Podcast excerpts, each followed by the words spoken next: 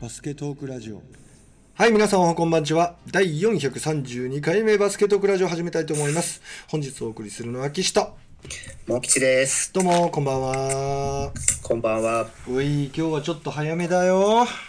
そうですね。ね。いつもよりも早めの時間帯で。そうですね。今日は10月6日は火曜日23時10分というところでございますはい。はいもう選手権前でねずっと練習してますよはい。うんそうですね。そうなんです。いやいやいや、今日はモン吉くんどんなことを教えてくれるんですか？はい。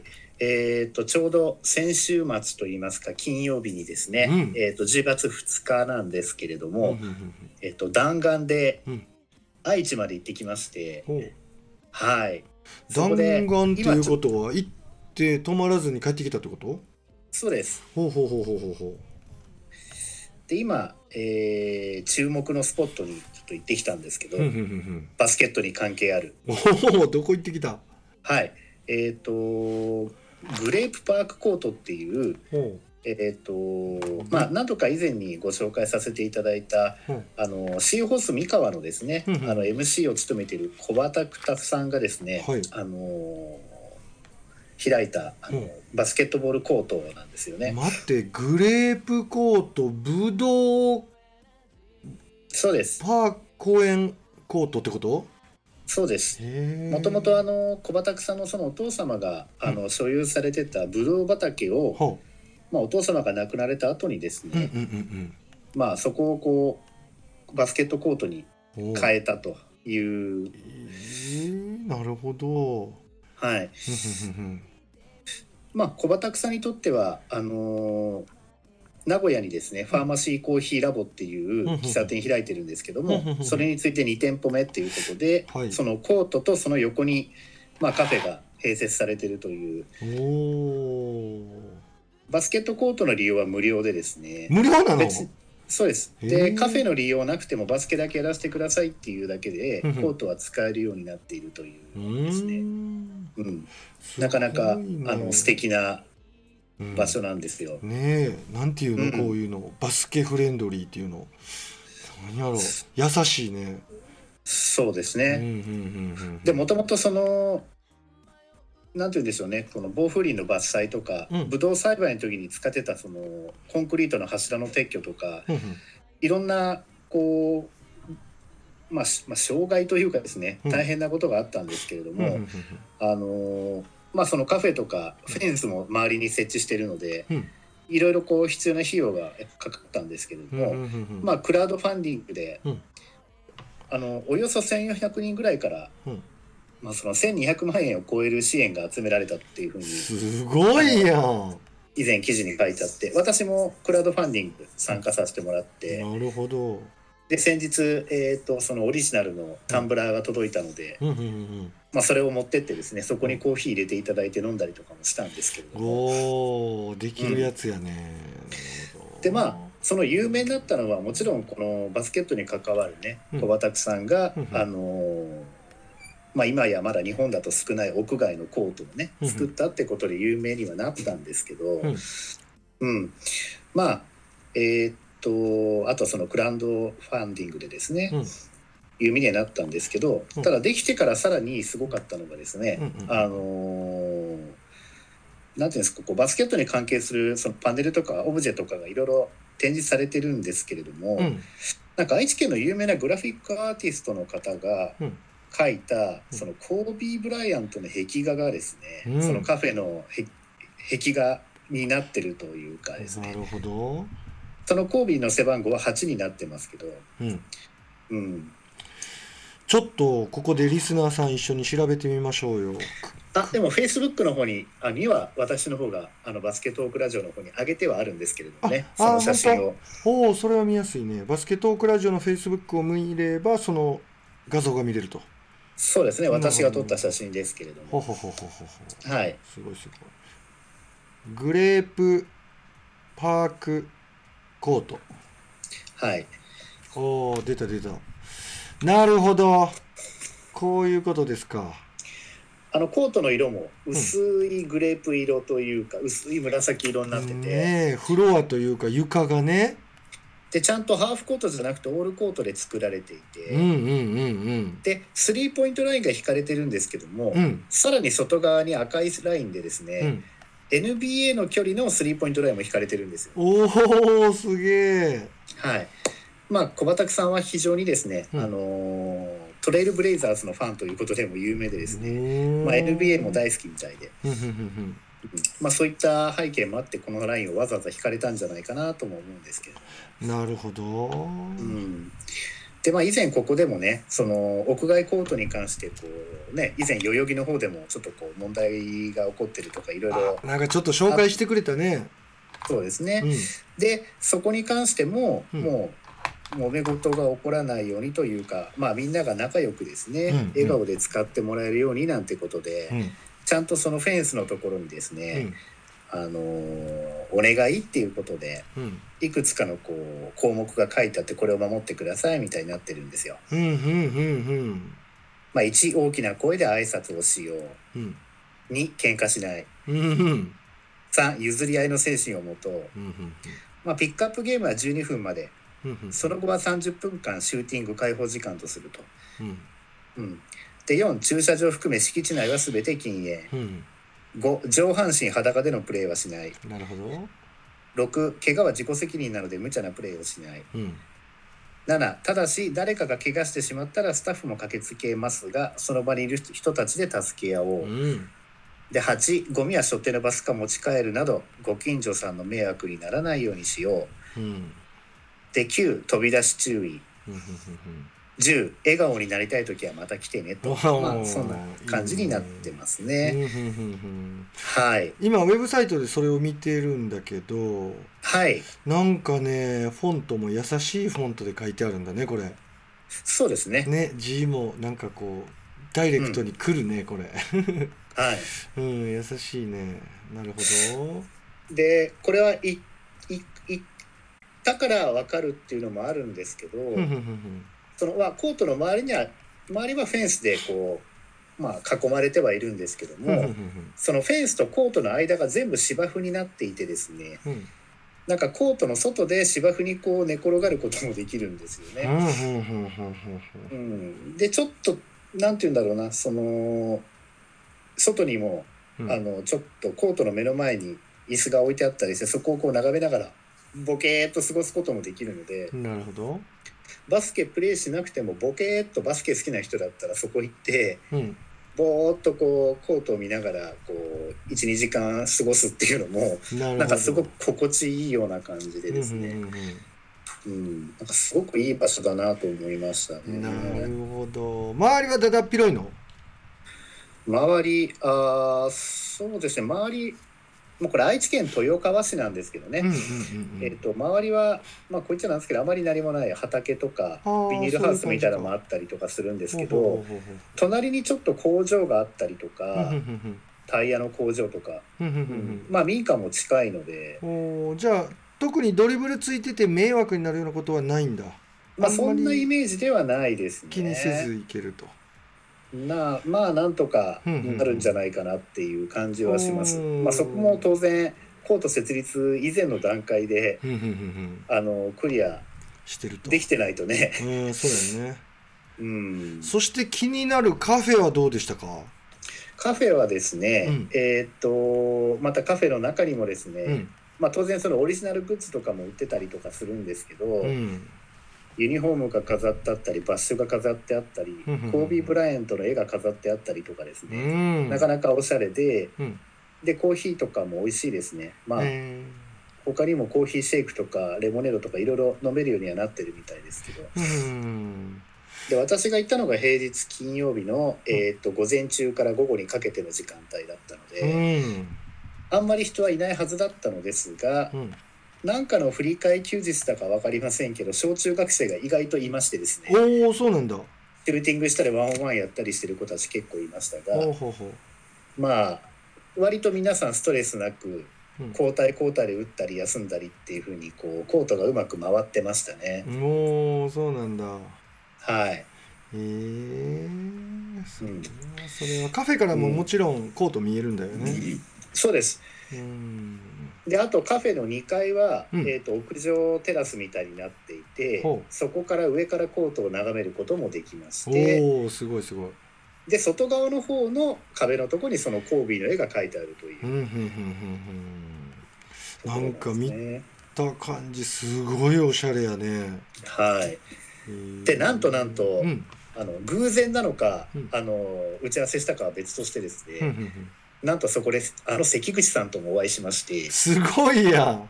はい、そこでずっとバスケ談義もしつつ、うん。あの設立者のその小畑さんにもですね、うん。まあ、この日ならいますっていうことをあのちょっとやり取りして分かってたので、うん小畑さんが来るのを待って、うん。まあ、ご挨拶しつつ、うん。ちょっとお話を伺って、まあ、うん帰ってきたんですけれども、すごいなそのメンツで、はい、すごいすごい。はい。以前その小畑さんが、うん。あのー第1号店と出したファーマシーコーヒーラボの方にもですね以前、関口さんに連れてってもらったことがあって、おう。うん、でそこでお茶してたら小畑さんがシーホース三河の試合の MC からちょうど帰ってきたところに出くわしてですね、まあ、ご挨拶させていただいて一緒に写真撮ったり名刺渡したり、うんあのツイッターもフォローし合ったりとか、まあ、そんな形でいろいろとお話をさせていただいたので、まあ、今回小畑さんにお会いするのも2回目だったんですけうん。れども、うんはい、なるほど。話はできたの、小畑さんと。話できましたね。あ、そう。まあちょっとそのお客さん多分ラジオ絡みだと思うんですけども、うんうん。あのコートあの連れてこられてたので、うんうんうんまあその独占するとかね長い間お話をするっていうわけにもいかなかったんですけれども、はい。でもちょこちょこ、あはい、10る程度は分20お分、まあ、話を。10分ちょっとぐらいはうんお話はできたかなっていうところですかね。はい。なるほど。うん。まあ、一緒にシュート打ったりなんかもしましたけど、おお、そうなんだ。はい、なるほど。取材してこいよ、それを。そうですね。ねえ、小畑さん、取材できたらよかったのに。そうですね。まあとりあえずあのお声はあのはい1分ちょっとぐらいですけど、お取材できたの、あはいいいじゃないか。それのデータはあるのかい？はいボイスメモに取ってきてまいりましたのでこれはここでちょっとみんなで聞かしてよ。はいまあ対談ってわけにはいかなかったので、うんまあ本当にそのグレーパーコートをうん。小畑さんの方から自ら、うんあのちょっとこうご紹介をしていただきたいんでっていうことでお願いをしてですね。はいなのでぜひそれをちょっと聞いていただきたいなと思います。おお、それはちょっと聞かせていただきましょう。はい、じゃあちょっとデータのやり取りしたり段取りするので時間をワープさせましょうか。はいせーの、はい。はい、というわけで皆さんお待たせしました。準備ができましたので、ちょっとここからね、モン吉さん聞かせていただきましょう。どんな話だったのか。では、皆さんちょっと一回聞いてみましょう。どうぞ。リスナーの皆さんこんにちは、えー普段はですね名古屋のラジオ局で、えーナビゲーターをしています。小林拓一郎と申します。あと B リーグシーホースミカのホームコート MC もさせていただいております、えーちょうど今ねご紹介いただいたと思うんですが、え愛知県豊川市に僕の地元なんですが、えグレープパークコートという誰もが自由に使えるストリートバスケットコートを作りました。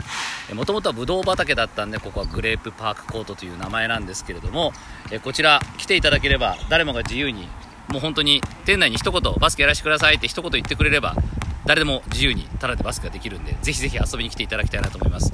あのボールも貸し出し無料ですのでまあ一応ちょっとだけルールがあって、まあ、例えば上半身裸にならないでねとかあとはあの、まあ、ゲームやってもいいけどピックゲームやってもいいけどじゃあ12分間で、えー次の人と交代してねとかシューティングの時間は必ず設けてねっていう感じで、まあす、あのちょっとしたルールはあるんですけれども基本的にはカフェがオープンしている間であればカフェの利用がなくても自由にバスケットコートが使えるのでぜひぜひ遊びに来ていただけたらなと思います。お待ちしてます。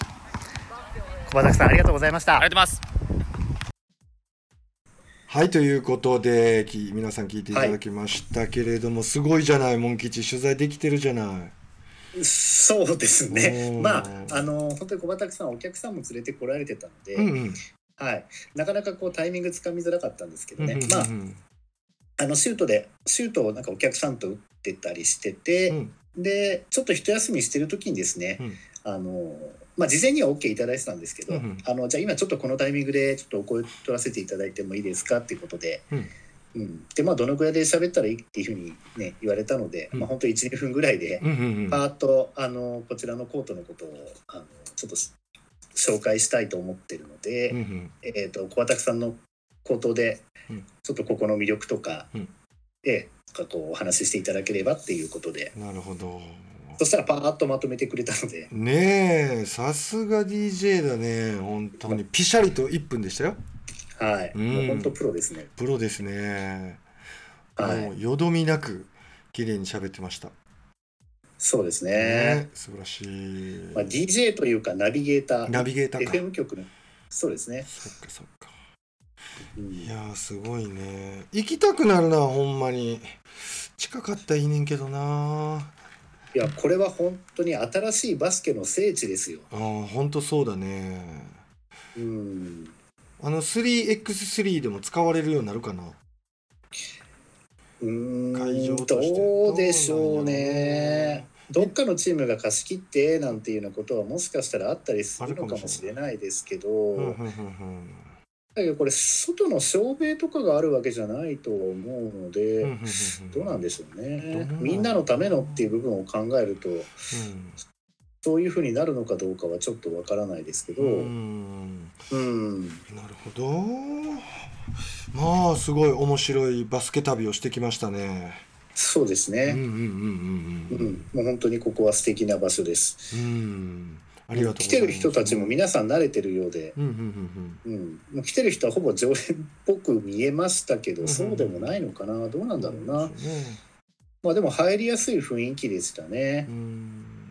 うん、だから私もあの打たせてもらってたんですけど、うん。ちょうどその前に打ってた子たちが帰っちゃって、うん。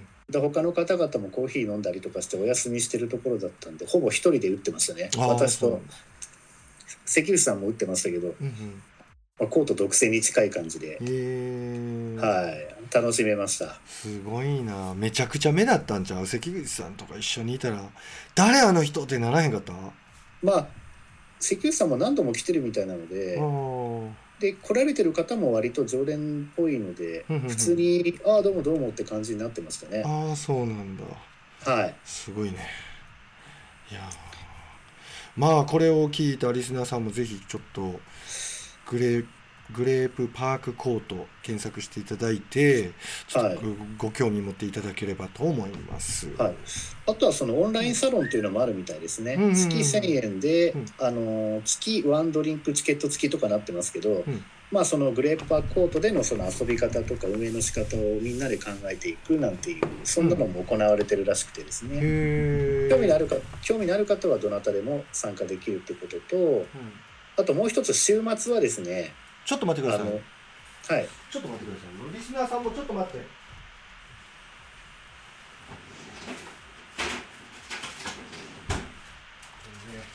冷蔵庫の音がしたから岸飲み物取ってきたんじゃないかなと思われる方もいるしいらっしゃると思うんですけど 違いますよちょっとねシャーってノイズが入ってるでしょはいちょっとねやっぱりねコンピューターに負荷がかかるんですよそしてちょっと熱くなってきててああそれであれがデスク回ってるんですか、そうそう放熱が悪くてはい。ファンがものすごい勢いで回ってて、まあ、こういう音がしてます。今ねちょっと冷やすように工夫をしたのでちょっとしたら静かになると思います。今シャーってノイズが聞こえてると思いますがリスナーさんもう少し辛抱していてください。もうすぐ静かになります。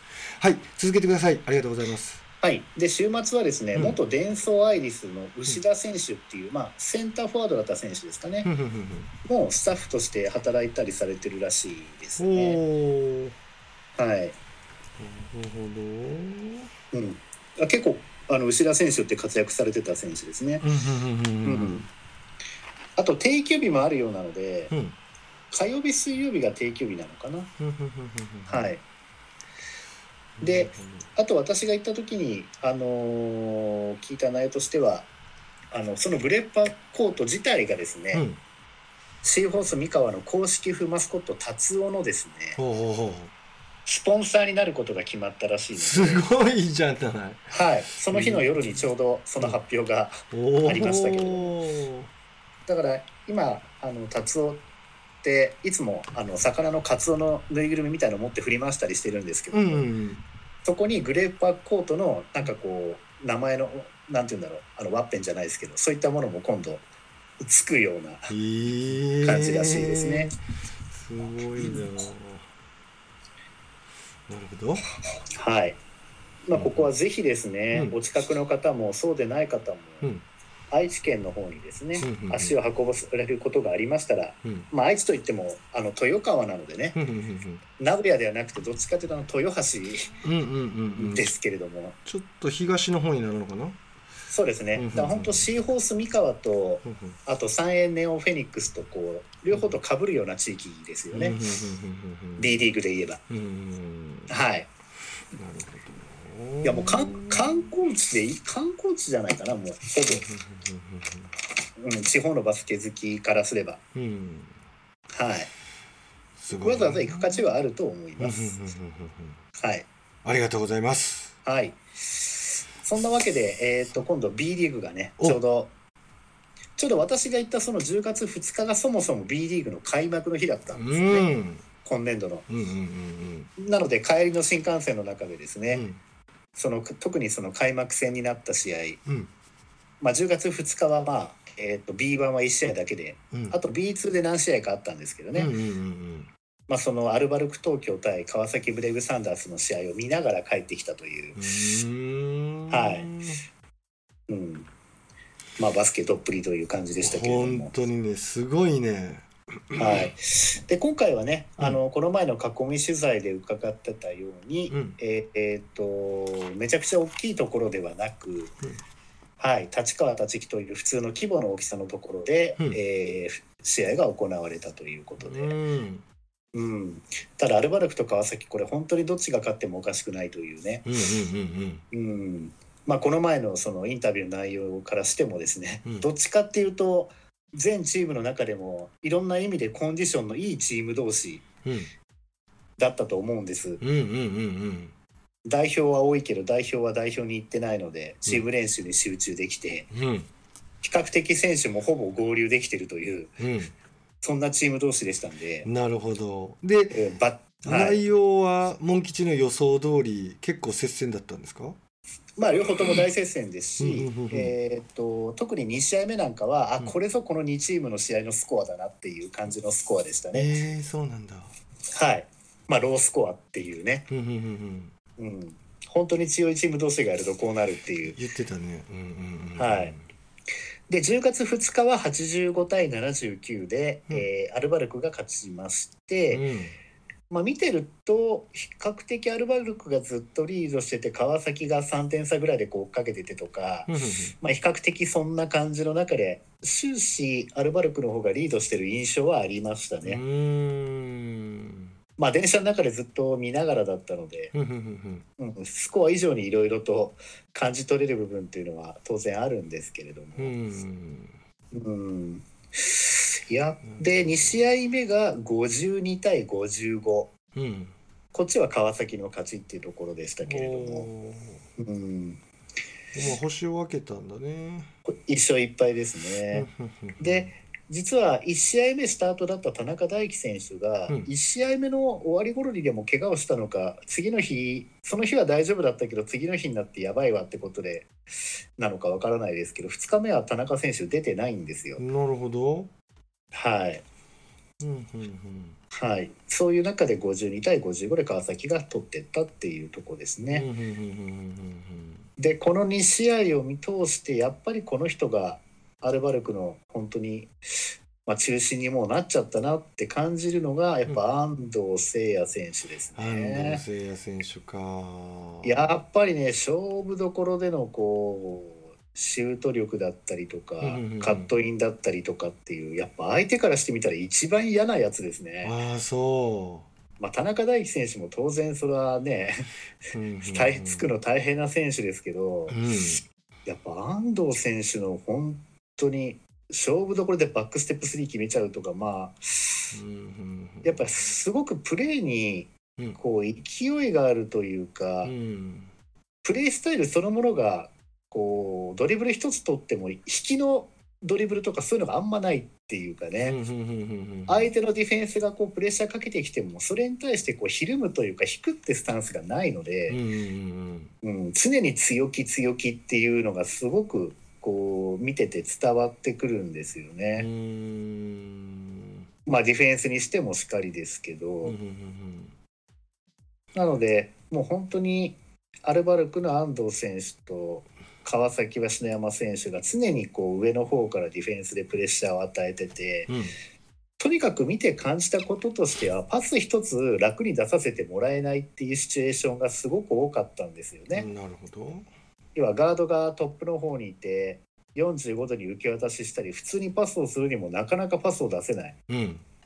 ディナイされてる。だから仕方ないから、うん。その45度の選手が、うん。えー、とトップにいるガードの選手からこう受け渡しパスを狙いにこう走ってくるんですけど、うんそこもまたディフェンスがファイトオーバーしてくるんで思わず止まっちゃったらもうアウトっていう。なるほど単純な話ですけど、うんもうそういうのが終始続いてるもんですから、うんうんうんそりゃ2試合目なんてまあこんな風なスコアになるよなっていうところですし、その割には1試合目は85対79だから割と点数入っちゃったんだなって考えるとシュートの率が高かったのかなっていう感じもしますけれどもなるほどどうやら2試合目の3は神がかってたようですねうん。そうですね。5の48うん。割。本当に勝負どころでほぼ決めてくるって感じ、あありますね。そうですか。うん、でスタメンもほぼ去年と変わってなくて、で2試合目は田中大輝選手が抜けた分須田選手がスタートに入ってましああたなるほど。はい。そうですね。選手か。うんうんであと私がその開幕のあの囲み取材の時に私が注目するって言ってたその秋田ですね、うん。うん秋田は、えー、信州相手に80対55うん。であと80対76っていうことで。うん。1試合目はもう本当に秋田がもう当然終始リードして勝って。うん2試合目はこれ4点差の新勝なんですけど最初信州がリードしてたんですよ。おおそうなんだ。やっぱ強いな前半終わりまでは。はい。だんだんだんだん秋田が追いついてきて最後逆転してうん。っていうまあアグレッシブですね、うんそうだね。すごいね。スコアだけ見るとスリーポイントの数はそんなめちゃくちゃ多くはないんですけれどもうねん。うん、だけどまあやりたいバスケはやれてるのかなっていう印象はあります、うんなるほど。うん、まあディフェンス健在ですよね。秋田といえば古堀君がいるんですかね。そうですね、うんうんうんうん。でどこのスコア見るとその、55対8076対80ですけど、うんうん。何がすごいかっていうと、ん。信州うもん。ディフェンス激しいチームなんですよ、うんうんうんなんですけどそこ相手にやっぱり80ずつ取ってるってことを考えると、うん。秋田のオフェンス力はうん。やっぱ前評判通り上がってるんだろうなっなるほど。て思いますね。まだ1チームとしかやってないからわからないですけどそうか先週紹介してくれ先々週か。先週か。紹介してくれたですね。先週か。うんうんうん早打ちをしていくというかねねえちょっと雑な言い方ですけど、うんありたら打っていくっていう。うんうんなんかちょっと話の腰を折るようで申し訳ないんですが腰を折るというかそれるようで悪いんですけどはい。これって前からそのライブ配信にはい。Amazon プライムとか入ってました？えーとですね入ってたようですよ。そう私それ見逃してたんですね。あとはあの DAZN に入ってたからあうん。んま気にしてなくてバスケットライブは確か最初 Yahoo! プレミアムの会員とかだとうん安く入れるとかああそんなんだったね。ありましたようね、ん。まあ、あとはソフトバンクの人が安いんでしたっけ？なんかそういうのはあったと思うんですけど、うんうんうんはい、私も DAZN はやめて、うん。私 DAZN にしてた理由は代表戦を見れるからだったんですよねうんうんうんうんうんただ代表戦しばらくないじゃないですかそうやねはいあと私アマゾンのプライム会員なのでうんもう今となっちゃどう考えてもこっちの方がお得なのでそうですよねそして、なんかえ映像権というか配信権利をたくさん持ってるんだよね、Amazon プライム。ああそうみたいですうね。ーんほとんどやってるね。うんまあ少ないといえば Hulu とかもやってるの知らなかった。ああ Hulu はすごい少ないね。というか、初戦だけなのか、Hulu。うん、ですね。うんでも Amazon プライムビデオは一番多いんじゃないかな。うんうん、これはね、うちあるな。ちなみにですね、うんうんあの今年から、うん、あの3つの試合を同時に見れる、うんなんかこう画面3つに分かれるとかでなん私は機能試してないんですけど、うん、まあそういった機能も加わったことにより、うん。実はうまく作動しなかったみたいですね。ああ、そうなんだ。あうん、だから見たいのに見れなかったって人が殺到したらしくてあ、バスケットライブ何やってんだってすごいなんか叩かれてましたけなるどほど。おそらくうん、今いろんな画像うん、何でしたっけあのいろんな角度から今試合見ることができる。ああ、それってでも 5G 対応じゃないあそう。うん。それは 5G か、うん。そうそういうこう今度そう画像そのものが今いろんな方にこう開発されてるので、うんうんうん、開幕に間に合わせようとして、うん。そうやって開発をした結果サーバーが フリーズしたことがまあおそらくそういうことなのではないかなとは思うんですけどうんうんうんうんいやーすごいなそうなんですよね。結局ブルーレイとかでも何秒みたいなレベルでポンとやり取りできるようになったりはい。今ちょっと重いデータやり取りするようなね仕事をされたりしてる方ははよく分かってくれると思うんですけど、宅ファイル便とかさ、はい。えーギガギガ何シェアやったっけななんかそういう重いファイルを一回どっかサーバーにアップロードしといてはい。ここにアクセスしてください。パスワードはこれこれですよみたいなやり取りが多分今までされてたと思うんですけどこれからはもうメールにもうブルーレイレベルの何ギガっていうねやつをドーンと数秒で送れるみたいな。うん。そうなってくるんですけど今度そうなると、まあ、通信インフラとしてはすごく早いんですけどはい。じゃあサーバーそれどうしますかっていうね また別の問題が出てきたりして、うん。うん、その通信速度に対応できるだけのやっぱりこう器の部分がやっぱり必要なんですよね。うん。うん多分その辺の類でちょっとつまずいたのかしらという想像が働きますが。まあこの規模になってしまうと、うん。もう素人には全く想像のつかないレベルの話になってくるんで。そうだよね。うん、んまあ素人的には何やってんだよみたいに言いたくなってしまう部分もあるんですが。うんうんうんうん。まあよよくなってくるでしょそうですね。ううん。あとライブがね楽しくなると思うよ。まあそうでしょううね、ん。一回サーバー上げて全員に配信とかじゃなくてライブでこうカメラを自分で変えたりとかそういうことがですね。できるようになってくるんじゃないかな。楽しみですね。うん。うんうんうんうんなるほどあとは、うん。えーっとまあ一通り話していくと宇都宮ブレックス対琉球ゴールデンキングス、うん。うん、これは当然開幕の中でのその注目カードの一つでしたけども、ふんふんまあ、73対61ふんうん。で2日目は79対68でともにブレックスが勝ってます。うん。はい。うん。これはですね、はい。やはりあのここでも紹介させていただいたジョシュ・シュコット選手がやはりいい活躍してますね。ああそうなんだあとはスタートではなく途中からの出場になってはいますが、うんテーブス海選手がもう本当にいい。いいですかはい。おおあテーブス海ってうんこれ、あの私がある方々といろいろ話してる時に意見が一致したんですけど、うん。こうボールを持ちすぎてチームのバランスを崩すというわけでもないし、うん。コントロールする能力がないわけでもない。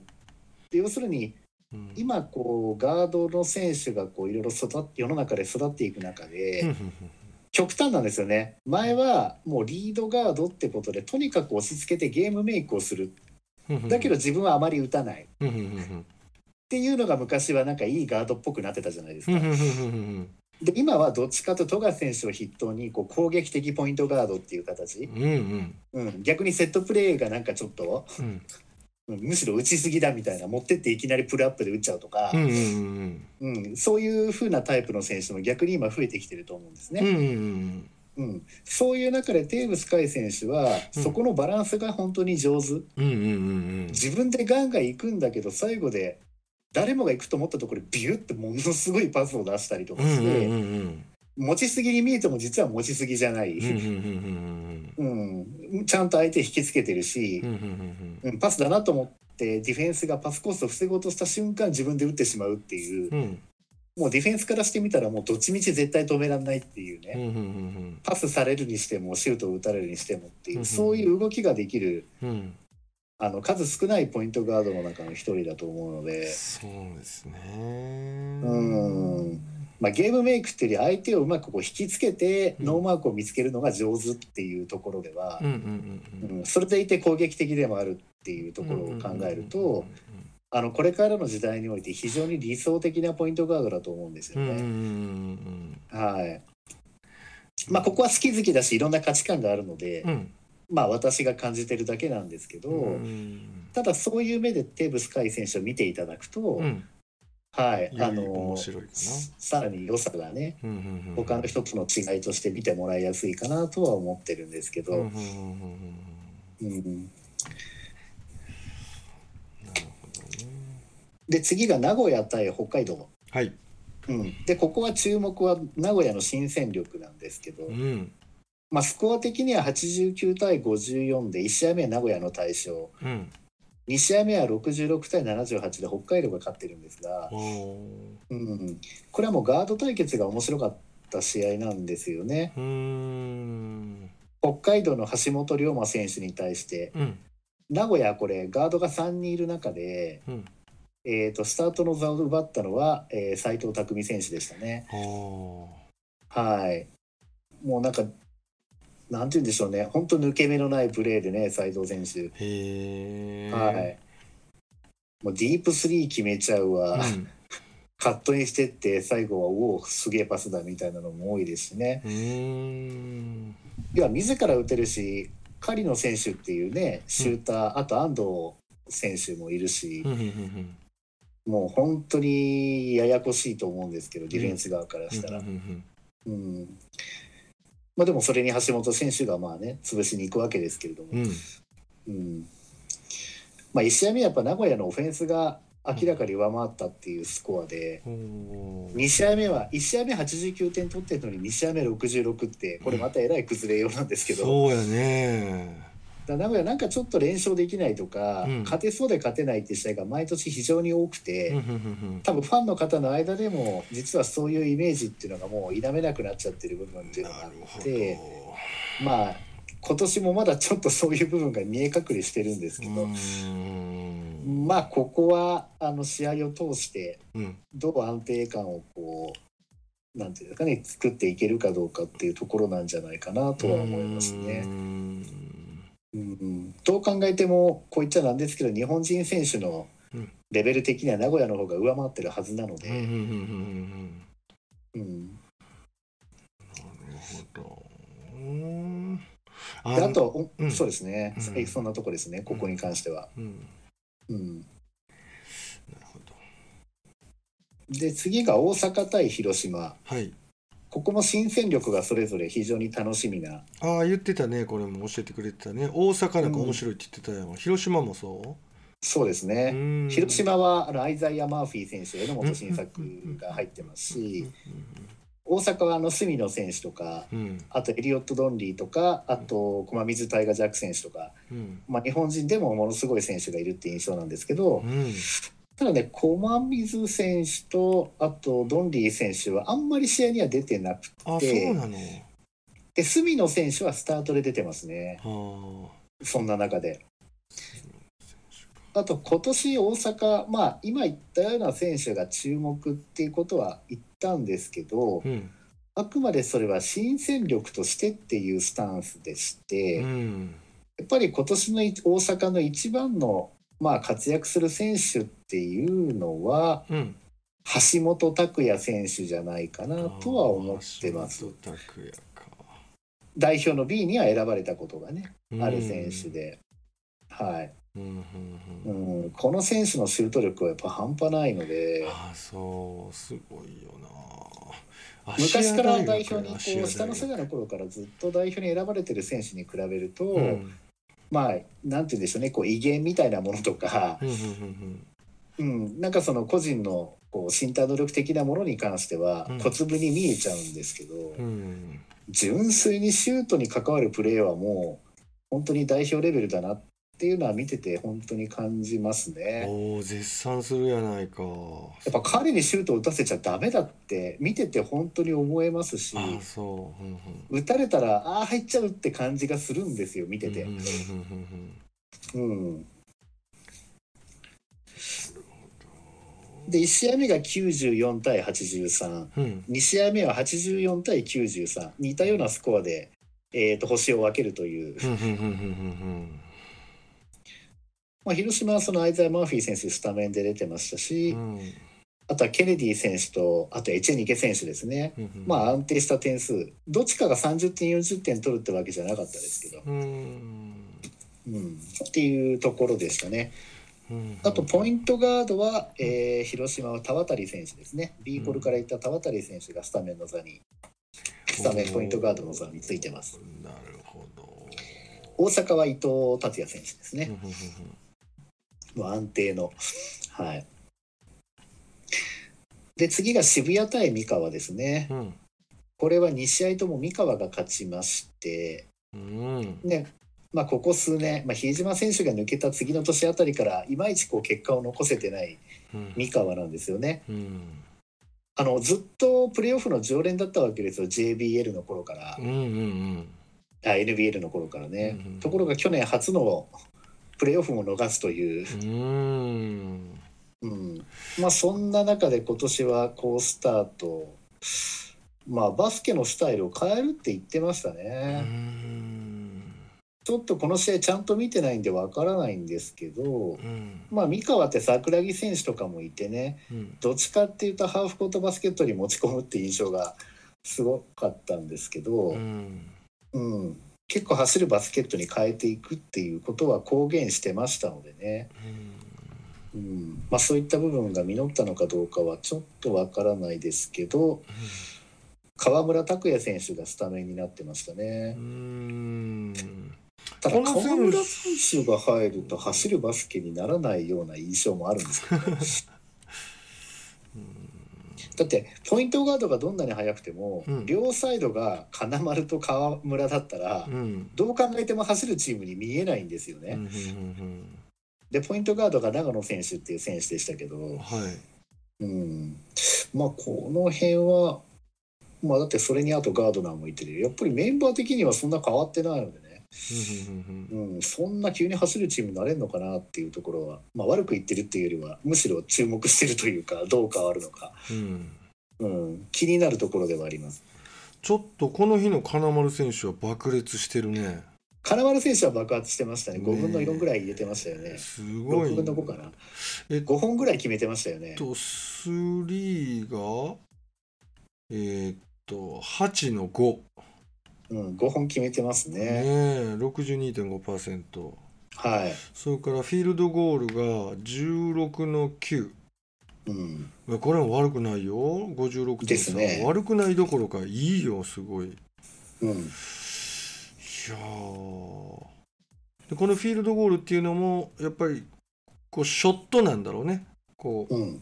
うなんかまあもちろんブレイクがいくつかあったかもしれないけどこの人のシュートほんますごいな。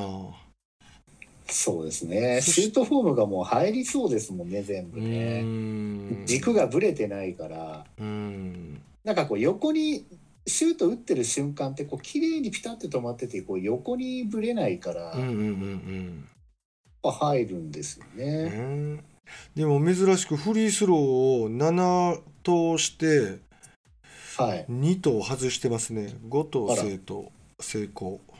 あらら珍しいんちゃう？んこれ、うん。開幕からね。まあこっから連続するかもしれないけど。はい。うんうんうんうんうんセクシーはどうだったんだろああそこ見てないですねスコアは。うああそっか。まだ細かいところは。うんうんうんうんああースタッツも結構セクシーですね。うんうんうん。うん森実選手のフィールドゴール1の1100% それはセクシーだ。スリーポイント1の1100%ああセクシーですねセクシーですねこれ。うんすごいな森実選手。まあススタートじゃないことは分かってたんですけどね、うんうんうんでこれ関野選手がスタメンなんですけど、うんうん関野選手ってうん。レバンガにいる時からそうなんですが、うん。体力があまりない。っあそうなの？て言われてるんです。よ自分でも自覚してるんへで、えだから、うん。あのスタートに出てるにもかかわらず、ん。あのなんて言うんでしょう。いつも10分ぐらいなんですよ。ああそうなんだ。あ本当や、うん。今回もそうや。すごいな詳しいね。さすが。でこれ何をやるかっていうと、うん。これじゃあなんでスタメンになってるかっていうとディフェンス当たるんですねめちゃ。ああ出だしからだからその出だしからそれでうん。体力を削ってでもうん。勢いをつけるという、なるほど。だからスティールからの速攻って結構この選手多いはずなんです。ほうほうほうほうほうほはい、ううんうんうんうん。車でいうセルモーターですね。でその後はもう山内選手が出てる時間の方がだんだん多くなってくるというかですね、うんうんうんうんうん。そんなパターンになってくるわけなんですけども、なるほど、うんそうなんですね。ちなみにはい。またちょっとセクシー森実選手ですけどはい。6分57秒だって。6分57あが本当7ですね。7分に満たないところでミドルとスリーを1本ずつ打って1本ずつ決めているっていう。決定力高。セクシーだねこれ。すごいね。ですうね。んちょっとこれは見たいななるほどなるほど。ううん。んうん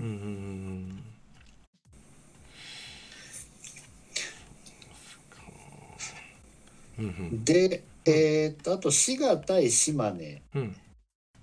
滋賀対島根はえーっと51対7363対752試合とも、えー島根が持ってってます。おーで今年からあのサンロッカーズ渋谷から移籍した杉浦選手もスタメンでバリバリね。うんうんうん。であとポイントガードがですね、うん。えーっと山下選手です。山下選手？はい、これ川崎にいた選手なんですよね。川崎で控えだったんですけどあのライジングゼファー福岡がですね、うん。B3 に最初できた時に、うん。あのブレックスに当時いたあの小林選手今うん。茨城にいる小林大輔選手とかと一緒にうん地元福岡を強くしようぜっていうことで B3 の福岡に行って、うん。で B2B1 に引き上げた選手の一人なんです。でライジングゼファーが、まあ、あんなことになっちゃったのでうん。チームを出て、うん。で島根に、えー来てるということなんですけれどもね。なる、ほど。うんまあ、そんな経緯があります。うんまあ、滋賀もねちょっといろいろニュースになっちゃったりしてましたけど選手集めに苦労している中で、うん。うんはい。まあ、本当に日本人選手メインのチームになってると思いますけれどうも、ん。うんなかなか大変な台所事情の中で、うん。うん、負けはしたけどちゃんとゲームにはなってるっていうところが、うんうんうんうん、頑張ってるんだろうなっていう感じしますよね。うんうんちなみに滋賀にも選手としては、うん。うんえーっと狩俣選手とかあと晴山ケビン選手うん。なんかはあの健在でですね。うんうんはい。あとはえーっと頓宮選手とかね。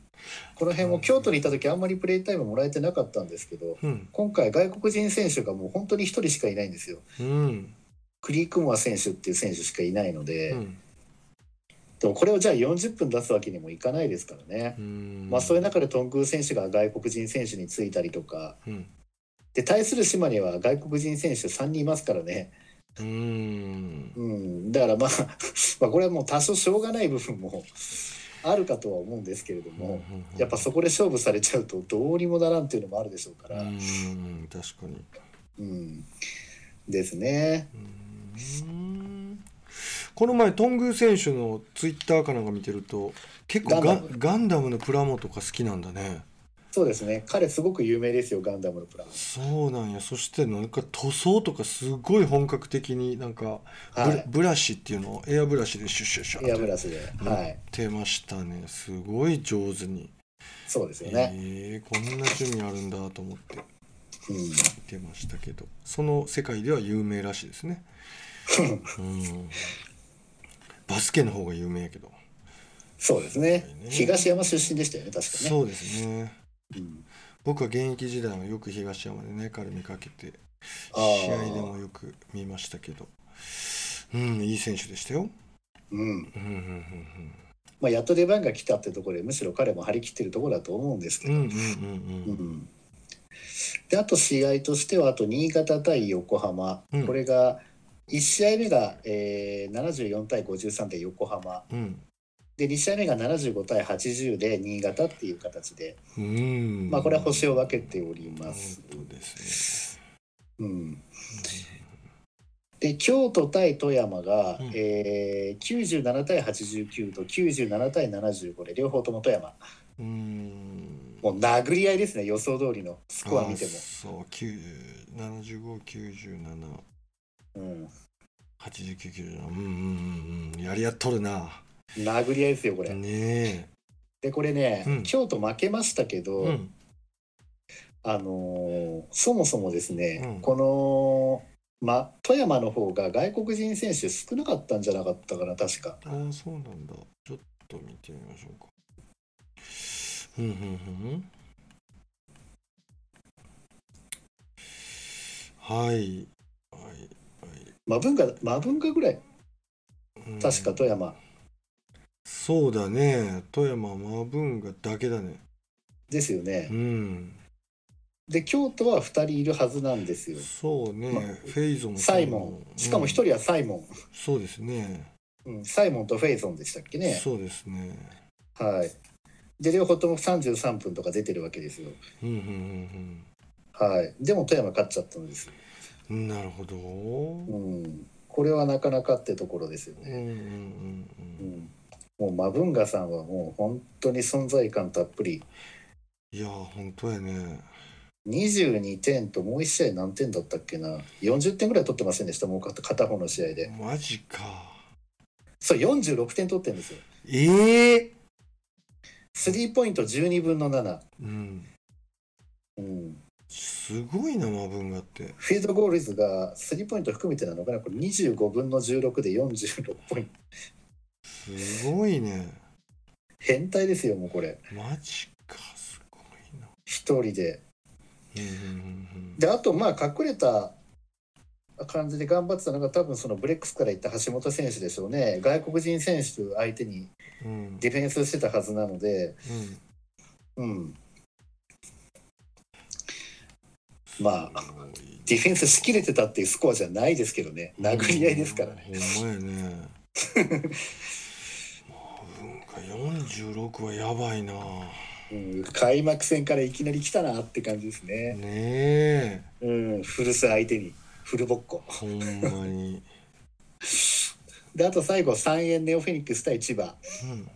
これが65対83うんうん。で2試合目は54対103うんうんもうボッコボコですね。これもねあのーもちろん去年ビリの方にいた3円と優勝争いにいた千葉だからこのスコアになってもしゃあないわと思う人いると思うんですけど、うんうんうんそれ以前にですねうん。うん3円ってこれ、うん。スコアボックス見るあのボックススコア見ると分かるんですけどスタメンに外人いないですから、ああスタメンのセンター太田ですからね。うんうんうんこれまたどうしちゃったのっていうところですけどうんうんほねんまやね一人ペインとかなんとかあ一応インサイドの選手もいるはずなんですけどうん。なぜかスタメンで出てないですね。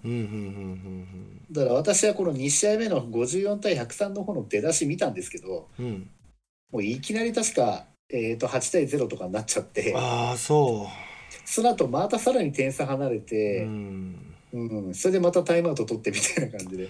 なんかもう本当か全然違う実力の違う者同士の対戦みたいになっちゃってましたけどね。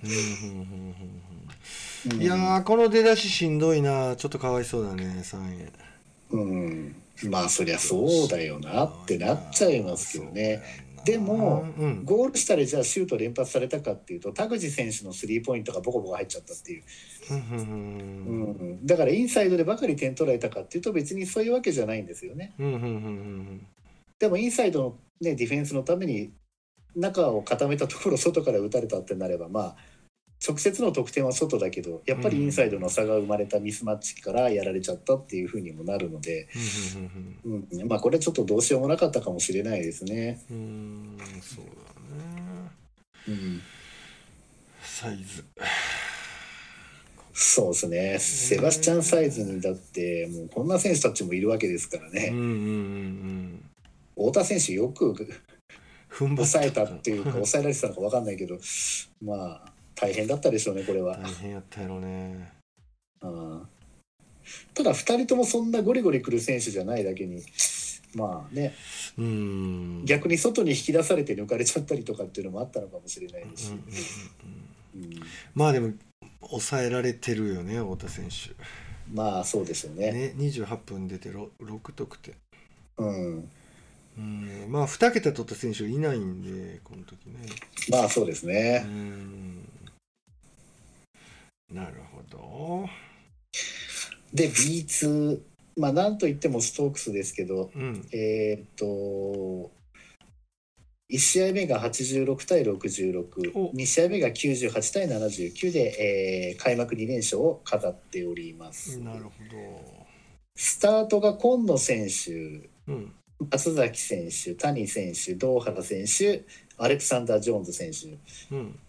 まあ、アレクサンダー・ジョーンズ選手がインサイドの要になってるわけですけどうんうん1試合目が24点の2試合目が17点だったかな。まあまあまあの点数稼ぎつつうん。交代で出てくる劉選手も10点ぐらいは取っていてうん。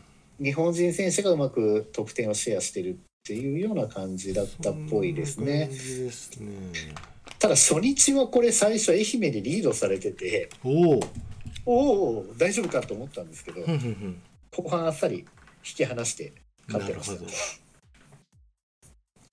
前半ちょっと手こずってましたけどうね、うん。なるほど。うん、まあ勝って何よりですよとりあえず そうですね、うん。でアースフレンズ東京 Z 対越谷が、うん。えーっと1勝1敗。あ初日が75対74で Z が勝って2試合目は65対73で越谷が勝ち、うん。ね、越谷もあのプレシーズンマッチでは調子良かっただけにねうん。ちょっと注目でしたけど。でこの1点差はどんなゲームやったんだろうね最後。これ最後でもなんか結構面白い試合だったっぽいですよ。ああそう。うん、最後の最後の逆転劇っぽいですから。ほうほうほうほうほうほうう。んうん、本当だね。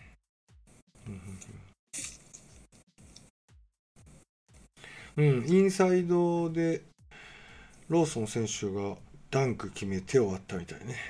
うんうんうんうんうんうんううんんああそっか。しレポートで見ると分かりますよね。うんプレイバイプレイ今ちょっと見たんだけど。うん。なるほど。そういうことですか。まあ、いやこれ0-0になってるから要はブザビってことですよね。ブザビいやーそういうことやね。残り2秒でタイムアウト取って。バッツがプレイアウトになってるなこれ。なんだろう。残り0秒のところでなんだこれ。ちょっと分かりにくいですね。うーん。あれでもこれちょっと違うのかな？なんだろうこれ。あーなんかちょっと変だな。エグーが Z のエグーがブザビを決めたのかなこれ。オフェンスリバウンドを取ったんだ残り2秒で。うんうんうんうんでそのままえーっとインサイドペイントレイアップ。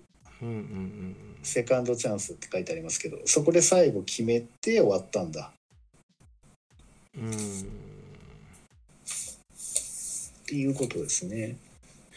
ちょっとちゃんと見ないとなんかうまく わかんないですけなんどかわかんないね。あまあバスケットライブでまだ見ようと思えば見れそうですけどね。うんうんうん。うん。あそっかここで決まって終わったんだね。うん、うんうん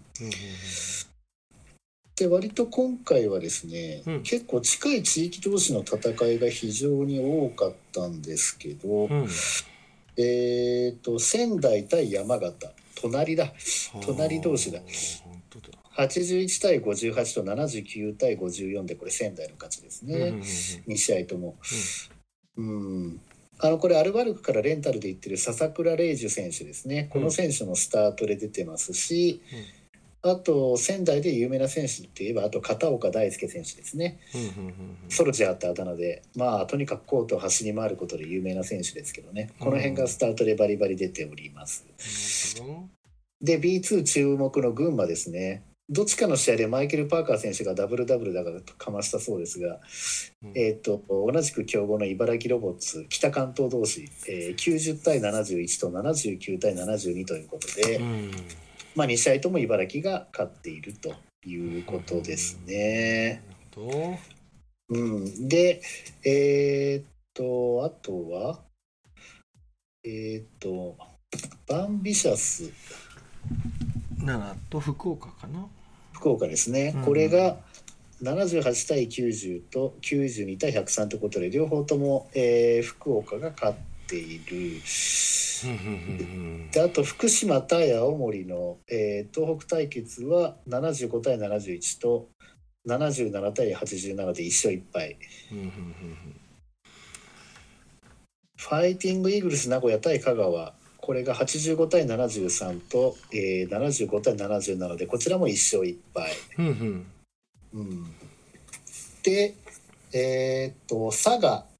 うん新加入の佐賀対熊本ですね。でこれ新加入の佐賀の方にあの中西亮太選手移籍してるんですよね。おーそうなんだ。この前は熊本にいたよね、そうですね、うん。その古巣熊本と対戦っていうなんだか含みのある組み合わせばっかりですけどね、うん。今回の開幕は。あの93対85で初戦は佐賀がうん。で2試合目は81対83で熊本が取ってますうんね。うんうん。でこの佐賀が勝った方の試合で中西選手20何点取ってますね。23点取ってんの。23点か。はい、なるほど、うん。中西亮太選手か、うん、うん、この人は一緒に飲んだことありますね。ああストークスにいた時ですか、うんいやあーこれはボルターズにいた時だね。あボルターズにいる時ですうか、ん。うー。あもしかして松崎選手もボルターズにいた時。そうですそうです、あやっぱそういう流れですうねん、その流れでね一回ちょっと。うんうんうんうん。と思いますね。うーん。まあこんな感じで開幕はスタートしましたけれどもいやねーモン吉さんスタートできたねできましたなねんとかかんとか本当にどうなることかと思ったけどうんうん。バストラも何を収録したらいいねんっていうねとそうですね。ころからよくここまでたどり着きましたよ運営も大変だったと思う。ん。チケットうも、うん。まあ半分ぐらいしか今ねチケット、あの会場も入れないってことですけど。うん。今見た感じ、うん。買おうと思えば買える感じはしますね、んまあ宇都宮ブレックスなんかはね試合によって日によって価格が違うあの制度取ってますけど今度信州と当たるんですよ。うん。うんうんでそれをさっき見たら、うん。普通にまだ買える状況だったんで。うん、あそうなんだ。うん、だからやっぱ対戦相手によるんでしょううね。うん、あとはやっぱウェブで見ようと思ったら B2 をウェブで見ようと思ったらやっぱバスケライブだね。バスケットライブに行くしかないですね。うん。 DAZN だと B1 だけになっちゃうんで、そうね。うん、だから今年はストークスの試合もこれで結構見れるかなと思ってますけどう、んうんうんうんバスケライブに変えたので、ほうほうほうほう。ん、うだね。うん、ですよしよしよし。なるほど。こはい。れはまた、えー、次はいつできるかな配信。ね。そうですね。うーん。まあちゃんと毎週のようにできたらいいですよね。そうやね。頑張りますよ、はい。僕も。はい。そういえば名古屋行った時にですうんうね、ん。あのついでにえっ、とそのさっき小畑さんのそのファーマシーコーヒーラボの方にもうんうん。行って、うん。その後にですねうん。ちょっとツイッターの中で有名になってる、うんえっ、とファイティングイーグルス名古屋のホームゲームでですね、うん。いつもこう販売されてるうん。和菓子のお店梅沢っていうお店があるんですよね。うんうんうん。清須和菓子工房梅沢っていうのがあってそこでですね斬新なううん。あのねあのくず。くず。あのくず餅のくずですね、はいはいはい。それこれでできたアイス。くず冷やっていうのがうんすごく評判でですね。美味しそう。くず冷や。はい。うんうん名古屋から JR で一駅目の琵琶島って駅から歩いて行けるとこなんですけどそこも時間があったんで行ってきちゃってですね。うんうんうんこのくず冷やというのをいただいてきましたけどね。どう美味しいですかね。美味しい。美味しい。種類も8種類ぐらいあっうんてうんうんうん。うん、ネーミングセンスがいいね。涼しげくで夏売れそう。ん、だ会場とかに行った人はいつもこれ乗っけてますね。またくず冷や買っちゃったみたいな。で会場でいつも売り切れちゃうのかな、あそうなんだ。うん、で行ってやってなかったら嫌だったんで、うんうんあの梅沢さんの方にお問い合わせをしたら、うん。まだこの時期でも食べれますよなんていうことだったんうんで、おおなるほど。はい、行ってきましたけどもね。う。んうんうんうんうん。うん、なんていうことで本当にバスケ関係の巡りだけして帰ってくるという。すごいなはい。まあちょっとねあの我々スタッフのグループラインの中でも友があのはい、休暇の過ごし方段取りがやばいみたいなこと書いてましたね。あとはちょっとね、あのーめちゃくちゃ美味しいコーヒーのお店があるので、うん。それとは別でそこを連れてってもらったりして行ってきましたけどもね。なるほど。めちゃくちゃ美味しいってどういうこと？なんまあ、とにかのく質の高いコーヒーを飲める店があるんですよ。あるんですうん。ね、そこに連れてってもらって、はい、でしかも夜の9時にはですね、うん。今度はあの渋谷というか表参道で関東こっちの方のであの仲間内でご飯食べる約束があったので、うんうんうん6時半ぐらいには新幹線に乗って帰ってきて、うんなるほど。11時ぐらいまでは今度渋谷とか表参道で飯を食ってで帰って次の日仕事というですねバカじゃないかと自分で思ってしまうようなスケジュールをこなしてました。凄まじいな。でその前日に僕表参道いたんかな、ですよね、うんそうやんな。ちょっと入れ違いになっちゃってるね。そう今度東京出張の時はぜひ。はい、うーん。まあ今日はこんなとこですか？はい。いやー勉強になりました。これはね最初押さえとかなあかんからね。こっからやっぱりチームが変わっていったりしていくわけなので最初押さえとくと後がまた楽しいというところにつながっていくと思います、なんといってもあのー特別ルールによるね外国人選手が入ってるチームが結構多いですから、うん、うんうんうん。本来の選手がまた来てからまたね良くも悪くも変わっていく部分があったり、ね。で今その契約してるうん。短期の選手をそのまま延長することは絶対できないルールになってるんですよ。うーんなるほど、だけど、うん。他のチームと契約することは OK になってるんで、うん。今短期契約であるチームで活躍した選手が、うん。あの今度他のチームでうん。引き取られて、そっちで今度そのまま本契約になって、今シーズン今度後半からは別のチームでね、うん。大活躍するなんていう可能性もあるので、うん。ちょっとしたトライアウトみたいになっちゃってんな。そうですね、だから結局今短期で契約してる選手なんかも、うんこの後の他のチームとのうん。もうトライアウトぐらいのつもりでですねそうやんな。必死でやってるっていうことですよね、要するに。うん。そういうことだ。うん。うーん。まあとにかく勢力図はゴロッと変わるというモン吉さんの予想ですね。うん、まあ勢力図そうですねまあただ強いチームが意外とみんな揃っちゃってるんで。うん。ああそっかそっか。そういう意味では変わんないのか、川崎とか例えばアルバルクとか、うんうんうん宇都宮ブレックスとかその辺はあんまり変わってないんですよね。うん一人加わるだけみたいな感じでうん。誰かが抜けるってスタンスにはもともとなってないし、そっかそっか。そこがちょっとどうなるかですうね。ん。うん。まあこれからも目が離せませんというところで、はい。うん。